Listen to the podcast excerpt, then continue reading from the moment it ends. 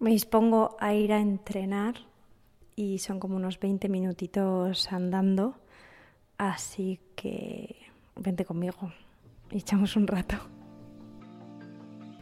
Esto es por si estás haciendo otras cosas y quieres que hablemos mientras tanto. Voy con tiempo, así que voy grabando mientras mientras ando, porque había pensado en ir un poquito más rápido y suelo andar bastante rápido y digo, uy, si hago este camino medio corriendo mientras hablo, es como cuando le envío los audios a mis amigas y voy subiendo escaleras, que es como, bueno, algo te va a pasar. Así que aquí escucharéis pues de vez en cuando algún pajarito. No sé si la grabadora lo, lo cogerá, pero hay un montón de loros, de loritos estos que creo que no es muy bueno que estén por aquí. Rollo, son colonizadores. y tienen creo que a los gorriones atemorizados. Pero bueno, la naturaleza se abre camino, como en Jurassic Park. Mm, voy por el carril bici, que ese carril bici, pues de Majadahonda lo he frecuentado muchísimo tiempo, sobre todo cuando era pequeña, que me encantaba salir con mi madre los domingos con la bicicleta y nos íbamos hasta Pozuelo, eh, que está aquí al ladito. Mm, y volvíamos y recuerdo que era todo como un ritual, comprábamos unos chupa chups, ahí el de fresa con nata y yo dependiendo el de Coca-Cola o el de naranja. Pero era todo, todo un ritual y recuerdo que, que me conectaba muchísimo con, pues con la naturaleza, con el deporte, con sentirme activa y también pues al final no deja de ser también una actividad en familia así que cumplía como un montón de, requisitos. Y veo mm, cómo me relacionaba con el deporte cuando era pequeña o qué cosas me gustaban hacer pues que tenían que ver con mi cuerpo, con pues con las rutas o con salir a pasear o con cualquier cosa y, y veo como toda esa experiencia se ha ido sedimentando y sobre ella pues se han construido un montón de prejuicios, un montón de pues de cosas que se supone que, tienen que acompañar ¿no? al deporte.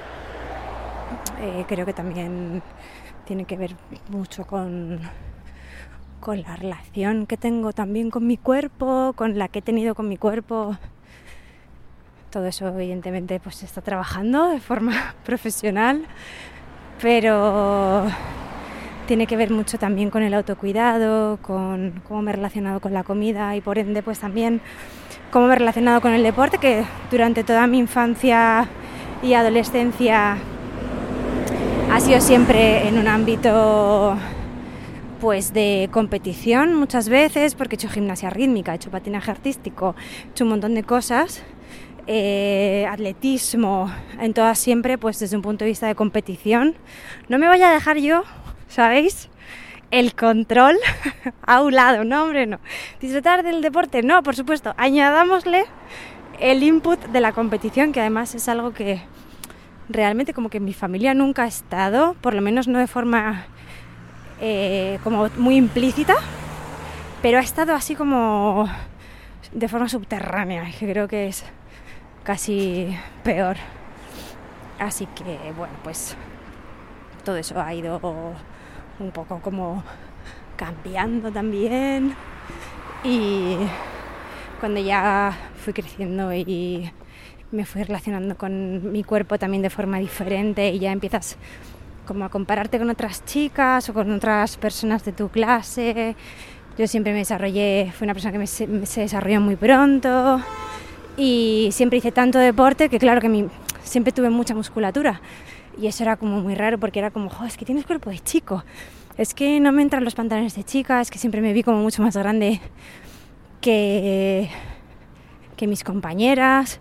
Entonces empezó esa carrera de fondo para, como se lo he escuchado también muchas veces a Mara decir, ¿no? que es verdad que los, que los TCAs, que los trastornos de conducta alimentaria, llevan implícito una parte una parte de desaparecer, de modificar tu cuerpo hasta un punto en el que ya no se te vea.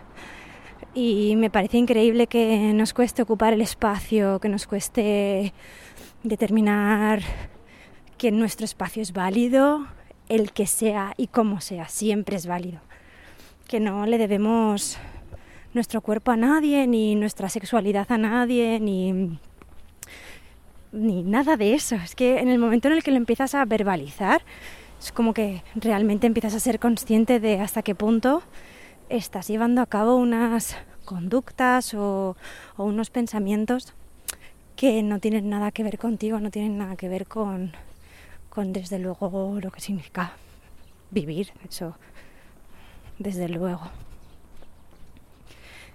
Y toda esa relación que, que he tenido con el deporte, pues no he sido como muy consciente hasta hace pues quizás un par de años que también redescubrí que mm, no había superado del todo mi trastorno de conducta alimentaria, que seguía eh, muy arraigado a mí desde un punto de vista del cuidado, desde el punto de vista de mantenerte en forma, ¿no? Ese, ese dicho tan horrible que el otro día como que revisité, ¿no? La, además estaba hablando con David, digo, pero ¿y cómo es esta...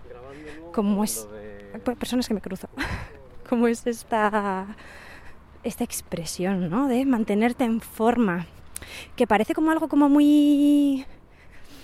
¿Cómo te diría? Como muy normativo, ¿no? Como muy... Ay, es que no sabía cómo expresarlo. Eh, como carente de daño, ¿no? Que es así, no, yo soy, mm, no hago daño, estoy aquí sin problema, pero la realidad es que ya estás catalogando que hay una forma, que hay que mantener una forma. Es que me parece muy heavy porque es como, no, no, yo solamente me mantengo en forma. Es como, no, pero estoy bien con mi cuerpo, eh, lo acepto, mm, está todo bien. Es como, vale, pero ¿cuál es esa forma? ¿Es la forma que a ti te permite ser feliz, es la forma que a ti te permite relacionarte bien con la comida, relacionarte bien con que tu cuerpo va a sufrir cambios, con que tu cuerpo va a envejecer, que tu cuerpo va a coger kilos, los va a perder, que va a, formar como diferentes eh, aspectos. Así que eso por un lado. Y luego, mm, retomando el hecho de que hace pues es un par de añitos que de verdad eh, puede tener la capacidad de introspección, porque creo que siempre era un tema como que estaba ahí, pero que estaba como pues un poco siendo tapado por otras cosas, ¿no? Que quizás eran más urgentes, eh, pues que a lo mejor tiene que ver con, yo qué sé, con cosas que quieres cambiar a nivel laboral o a nivel familiar o de pareja o a nivel personal. Normalmente como que siempre a todas esas cosas les damos como mayor urgencia, ¿no? Es como que nos son más evidentes porque están fuera.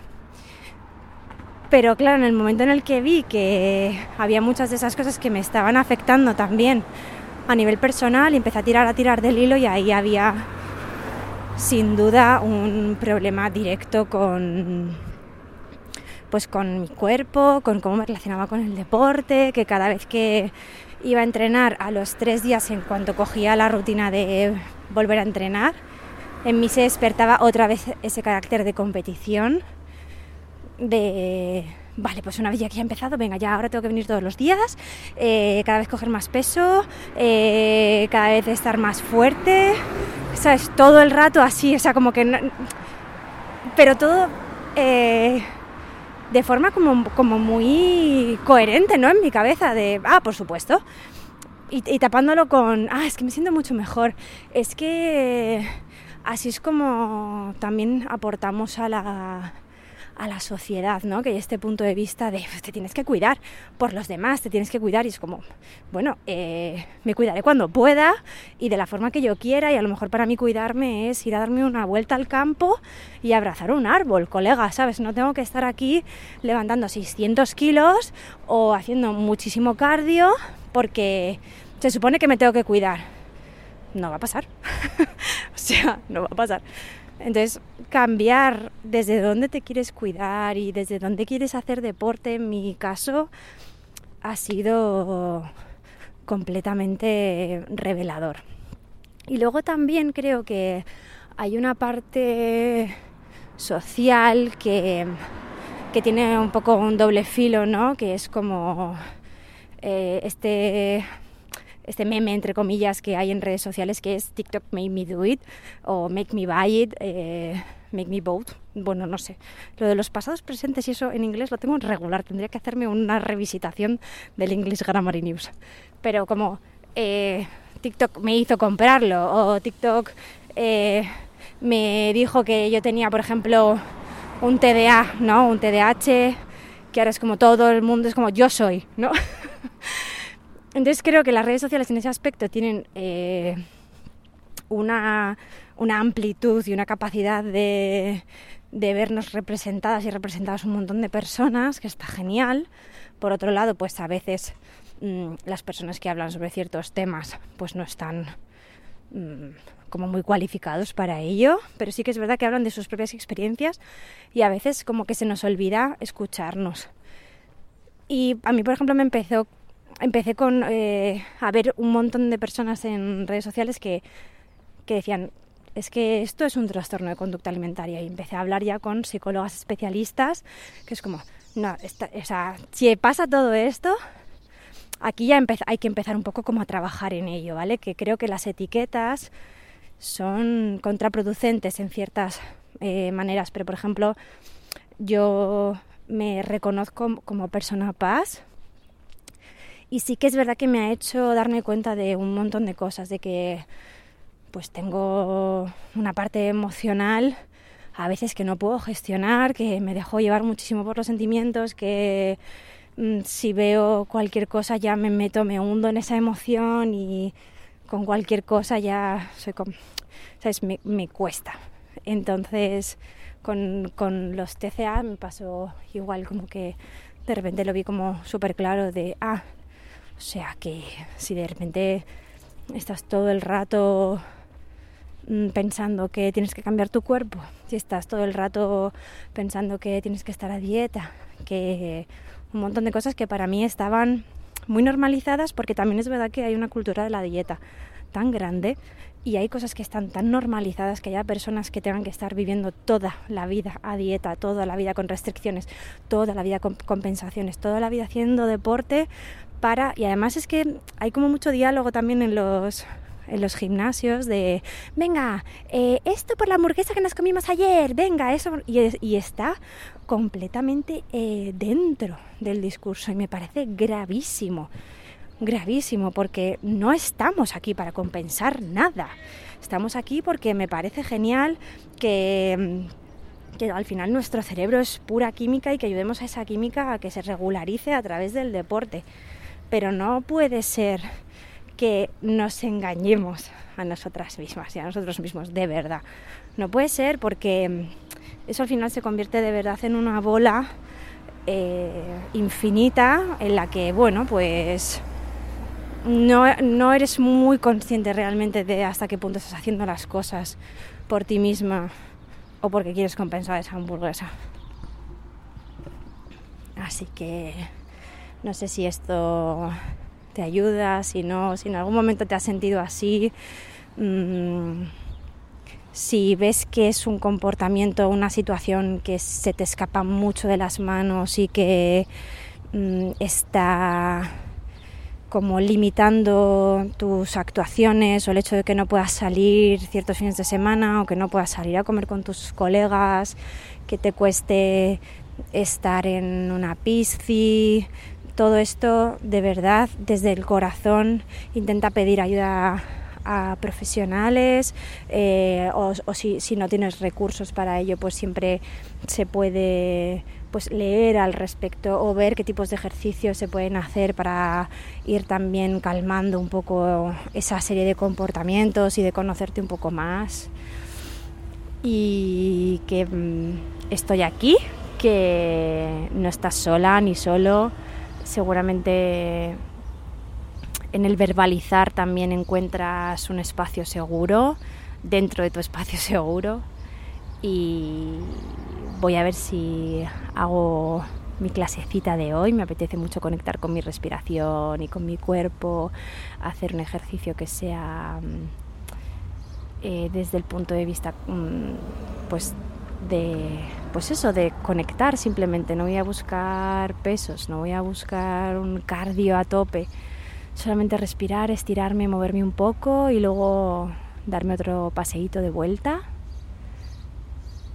eh, muchas gracias por estar aquí, por escucharme. Al final esto espero que te sirva y nos vemos la semana que viene. Te quiero mucho. Chao.